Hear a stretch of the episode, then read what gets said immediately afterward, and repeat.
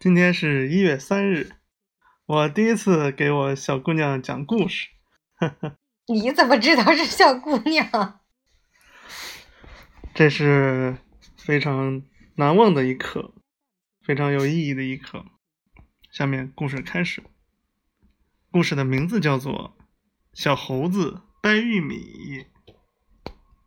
有一天，一只小猴子下山来，他走到一块玉米地里，看见玉米结的又大又多，非常高兴，就掰了一个，扛着往前走。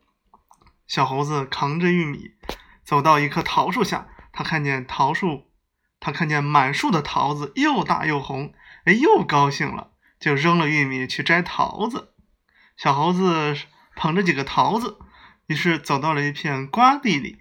他看见满地的西瓜，又大又圆，他又高兴了。此次是非常高兴，就扔了桃子去摘西瓜。小猴子抱着一个大西瓜往回走，走着走着，看见一只兔子蹦蹦跳跳的，真可爱。他非常高兴，就扔了西瓜去追兔子。小兔子。进树林里不见了，小猴子只好空着手回家去了。好，这个故事呢，爸爸是要告诉你，以后呢做任何事情都一定要专注，不能三心二意，不能一会儿捉蜻蜓一会儿捉蝴蝶，这样才能有积累，才能有收获。